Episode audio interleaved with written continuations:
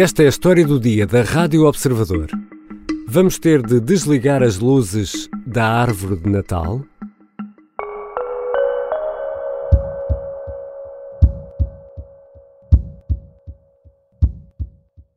O incentivo à poupança tem sido o, brutal aumento de, de, de energia. Uh, perante isso, nós não esperamos por, por uh, ajudas do Estado e sim, uh, implementamos nós próprios algumas medidas para, para reduzir o consumo de energia. Cesário Peixoto tem vários restaurantes na Baixa de Lisboa. À semelhança de outros empresários, fez alterações no dia a dia para poupar nos custos da energia. Não esperou pelas medidas recomendadas pelo governo com o objetivo de ajudar a armazenar energia para fazer face à ameaça russa. Uh, algumas das medidas, uma das medidas foi acabarmos com as, os aquecedores nas esplanadas e trans, transportando, fazendo disso um, uma grande poupança de energia. Começámos a utilizar uh, as mantas uh, para, para os clientes se, sentirem confortáveis à noite. substituímos tudo que era lâmpadas eh, que, tradicionais por lâmpadas eh, de, de LED, eh, reduzimos as horas em que temos as luzes ligadas e só ligamos mesmo quando é necessário.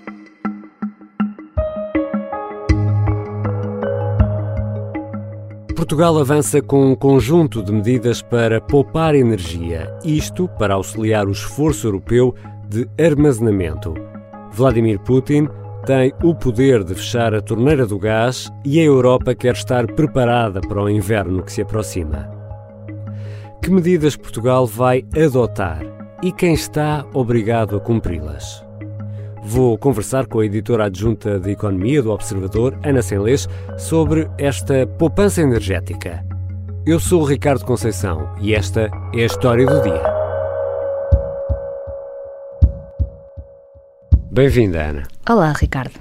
Na tua árvore de Natal tens luzes brancas, amarelas, azuis, aquelas uh, às cores. Às cores não. A minha árvore de Natal tem luzes amarelas, Ricardo, daquele branco amarelado. E tem de piscar. Isso parece-me de grande bom gosto. Bom, mas o Natal ainda pode esperar um bocadinho, está quase aí, mas ainda pode esperar um bocadinho. Estamos a falar de energia e temos o anúncio de medidas para poupar energia. Não se trata aqui de uma opção ecológica, é antes uma decisão de Bruxelas, é isso? Sim, não é para salvar o ambiente, é para salvar a Europa. Hum. Um, é uma resposta a um pedido de Bruxelas, podemos dizer assim. A Comissão Europeia lançou um repto aos Estados-membros no verão para que reduzissem de forma voluntária o consumo de energia em 15%. Caso a situação se agrave, esta crise energética, esse corte, que agora é voluntário, pode passar a ser obrigatório e os países já em julho, quando, a, quando Bruxelas lançou esse repto, ficaram de apresentar um plano de poupança de energia. Já vários o fizeram e o nosso até é dos últimos. E, e, e o que é que se consegue com essa poupança um, a nível europeu? Conseguimos segurança, no fundo, segurança energética, que é o grande objetivo da, da União Europeia, cortar no consumo agora até onde é possível, sem grandes sacrifícios, para que, caso a Rússia corte mesmo a torneira do gás e esta crise energética se agrave, tenhamos uma reserva maior e suficiente que garanta que não passamos frio no inverno. É armazenar agora para, para o inverno, não é essa a ideia. Como mas, uma formiga. Exatamente, mas esta, esta decisão uh, europeia não é bem igual para todos, não é? Portugal e Espanha são assim um caso à parte. Há vários casos à parte, porque isto foi tudo muito bem negociado. Os países não são todos iguais, têm uhum. as suas especificidades, e no caso de Portugal e Espanha, hum, nós somos a chamada ilha energética, ou seja, nós não temos interconexões com outros países.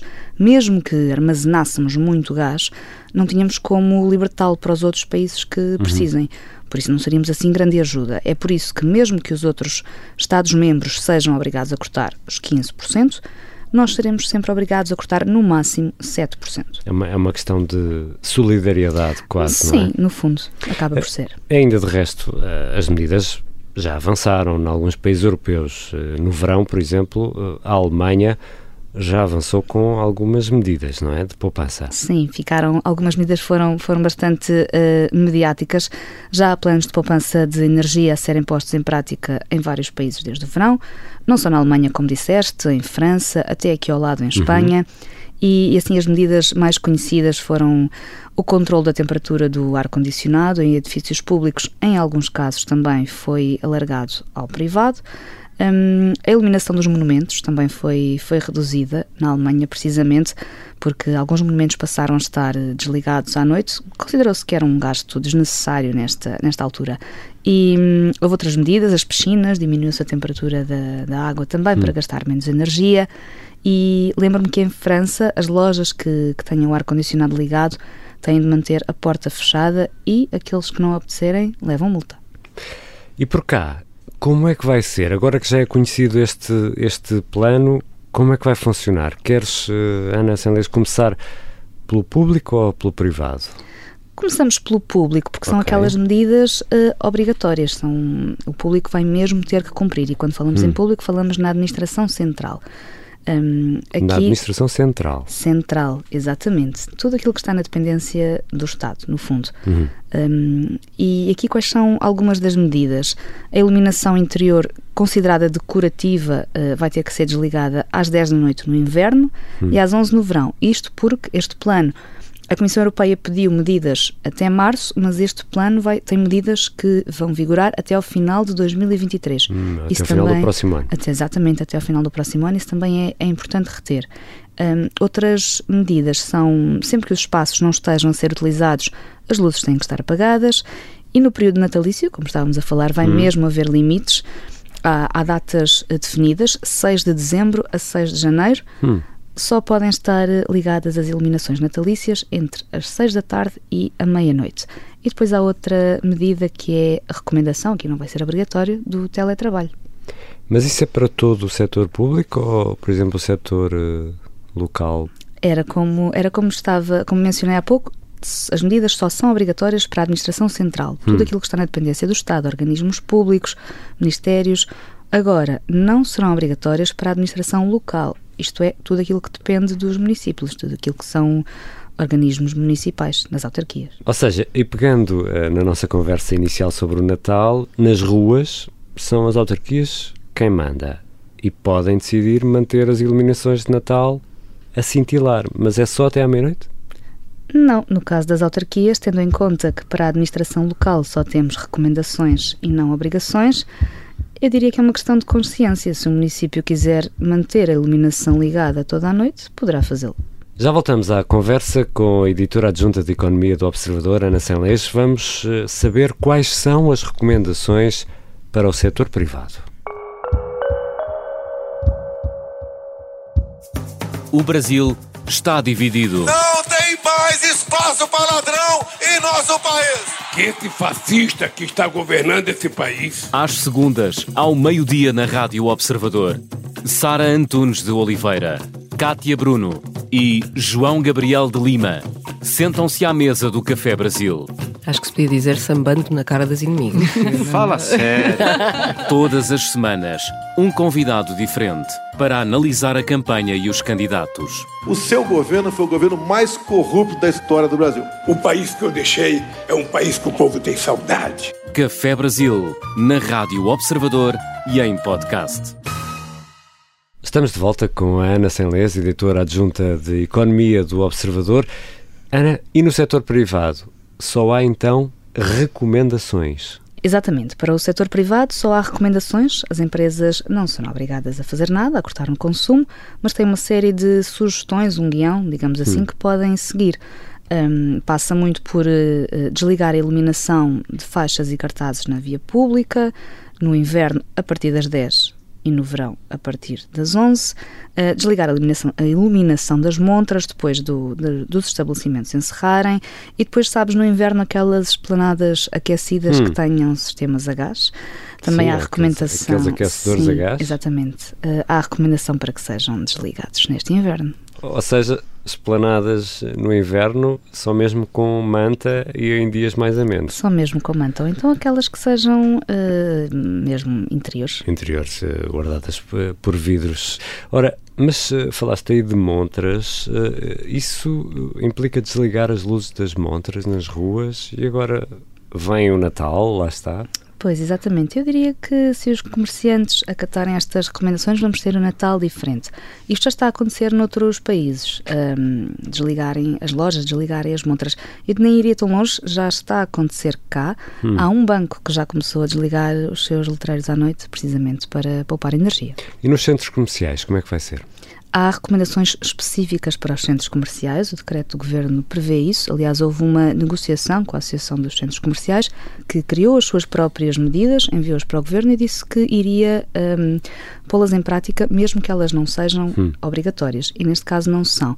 Passam também por eh, redução da iluminação das lojas, um, das lojas e não só, mesmo dos espaços comuns para níveis mínimos de segurança após o horário normal do, do funcionamento e até a redução da iluminação em áreas, por exemplo, dos parques de estacionamento, uhum. em áreas, em horas fora do, do funcionamento normal e mesmo no interior das lojas é recomendado que haja um ajuste das luzes quando o centro estiver fechado. Já percebemos que há medidas obrigatórias para a administração pública, há recomendações para as autarquias, para os privados e para as nossas casas. Há alguma medida ou proposta? Eh, não há. Eu diria que será uma questão da consciência de cada um, Ricardo, e se quisermos nós próprios poupar na fatura da luz, que, como sabemos, vai aumentar em uhum. outubro até no mercado regulado. Portanto, vamos ser obrigados a desligar as luzes? Não. Mas se quisermos mas seguir mas... este, este plano, este plano acaba por depender um bocadinho, o sucesso do plano acaba por eh, depender de todos e dos nossos comportamentos. Exatamente, Ana. Afinal de contas, qual é a previsão de poupança que este plano traz? Então, o objetivo é reduzir o consumo de gás em 5%, face ao período de referência, que é a média dos últimos 5 anos. 5%? 5%, mas Portugal já reduziu nos últimos meses o consumo em 20%, sendo que isto exclui o gás que é usado para produzir eletricidade. Hum. E essa é a grande fatia. Já explicaste que se trata de uma decisão da União Europeia, uma medida de prevenção por causa da guerra, também poderia ser uma medida ecológica, mas não é essa a grande motivação. As centrais a carvão por essa Europa fora vão continuar a produzir eh, energia para que não falte eh, energia, não vá Putin fechar a torneira. E por cá, essas centrais a carvão vão voltar a trabalhar ou não? O governo garante que não. Nós já não temos centrais a carvão. A última uh, era a do Pego, que fechou em novembro do ano passado, vai fazer agora um ano. Mas uma das medidas que têm sido sugeridas por outros países tem sido precisamente a reativação dessas centrais. Mas para cá eu diria que isso é um assunto encerrado, o Governo uhum. está mesmo decidido a não, não reativá-las. Foi tomada outra medida, também está incluída neste plano, que é impedir a produção de energia hidroelétrica em 15 barragens, uhum. até que elas atinjam um nível de água superior àquilo que têm hoje. Isto serve para quê? Se tivermos problemas no gás para produzir eletricidade, vamos poder ir buscar água. Para já, a partir de 1 de outubro, vamos armazenar água nessas barragens e depois, se faltar gás, vamos ter um nível confortável de água para poder produzir energia, eletricidade, neste caso, a partir dessa água. Lá está, porque também somos não somos totalmente, mas somos mais autossuficientes eh, nessa, nessa matéria, se me é permitida aqui a, a imagem. Mas essa decisão em relação às barragens parece que está mais relacionada com a terrível seca que atravessamos do que com a necessidade de armazenar energia. Não é? Está bastante relacionada com a necessidade de armazenar energia, mas claro que também no plano há uma componente forte de eficiência hídrica e de necessidade de poupar água e de não, não desperdiçá-la no fundo. Portanto, sim, é, o plano também tem uma, uma forte componente ligada a tentar resolver de alguma maneira uhum. a seca que atravessamos. Com ou sem medidas, e Ana Celes, já falaste nisso aqui nesta conversa, é expectável que o preço da energia esse continue a subir nos próximos meses? Bem, basta olhar para o que está a acontecer no gasoduto Nord Stream, não é? Houve outro incidente, os preços do gás uh, dispararam 20%, sem querer alarmar os nossos ouvintes. Eu diria que é bastante provável que o preço da energia continue a subir nos próximos meses. Por isso, Vamos poupar energia desligando as luzes em casa, tentando poupar, uh, desligando também os eletrodomésticos e não mantendo em stand-by, stand por exemplo. Mas uh, há aqui uma pergunta que se impõe, uh, Ana Senlês, relativa às luzes de Natal. Aquelas que tu ainda usas na árvore de Natal ainda são daquelas incandescentes que já vêm dos anos 90 ou, ou já trocaste por umas LED?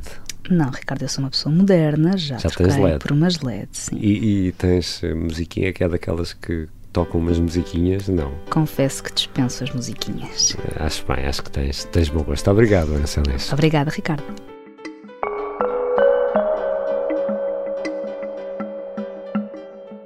Ana Celeste é editora adjunta de Economia do Observador. Esta foi a história do dia. A sonoplastia é do Bernardo Almeida a música do genérico do João Ribeiro. Eu sou o Ricardo Conceição. Até amanhã.